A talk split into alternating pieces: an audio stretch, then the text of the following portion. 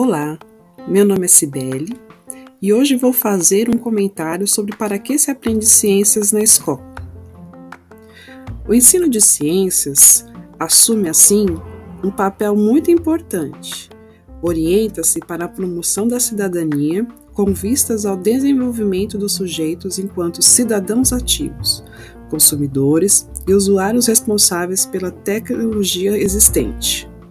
Além disso, o ensino de ciências é fundamental para despertar nos estudantes o interesse pelas carreiras científicas e assim ampliar a possibilidade do país contar com profissionais capazes de produzir conhecimentos científicos e tecnológicos, que poderão contribuir para o desenvolvimento econômico e social da nação.